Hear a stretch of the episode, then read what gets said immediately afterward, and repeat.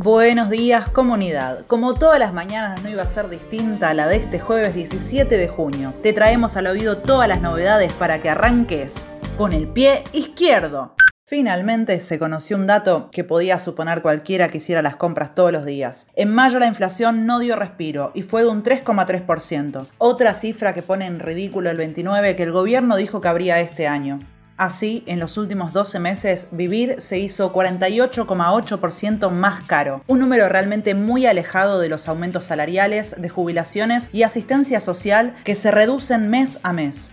Mientras tanto, Guzmán no pierde el tiempo con su plan de ajuste. Ayer se reunió con el Círculo Rojo del empresariado local, principales responsables de la suba de precios, de los despidos y del avance de la precarización laboral y los bajos salarios. Y después hizo un Zoom con el subsecretario del Tesoro de Estados Unidos, Wally Adeyemo, quien le pidió un plan económico sólido. Otra forma de decir que hay que profundizar el ajuste son las condiciones que pone el gobierno de Biden para que se encamine un acuerdo con el FMI.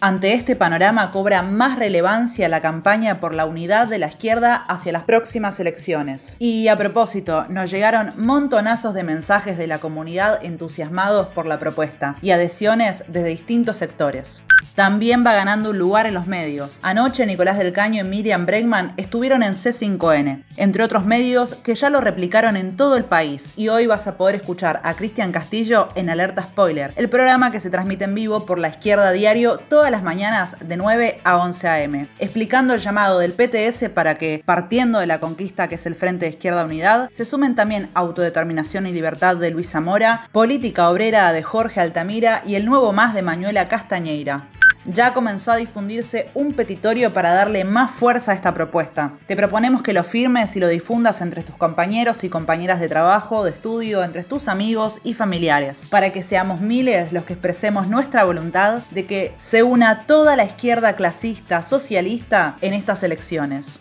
Hoy se cumplen 17 meses de lucha de los trabajadores de la TAM contra los despidos masivos, un importante ejemplo de lucha y perseverancia ante la indiferencia de los sindicatos y el gobierno que prometió la reubicación pero aún no sucedió. Por eso hoy a las 8 de la mañana van a hacer una caravana desde el aeropuerto Jorge Newbery a los ministerios de Trabajo y Transporte, exigiendo que el gobierno cumpla su promesa. Queremos invitar a toda la comunidad a que se sume a la gran campaña en defensa de los puestos de trabajo en la TAM. Como si no estuviéramos atravesando una situación sanitaria crítica con más de 87.000 fallecidos, 15 empresas de medicina prepaga recurrieron este miércoles a la justicia para que les autorice un aumento del 10% en sus cuotas. Claudio Velocopit, dueño de Swiss Medical Group y de América TV, fue uno de los voceros e impulsores del pedido con el argumento de la crisis del sector. Si te gustó este mensaje, compartilo y así vamos agrandando la comunidad La Izquierda Diario.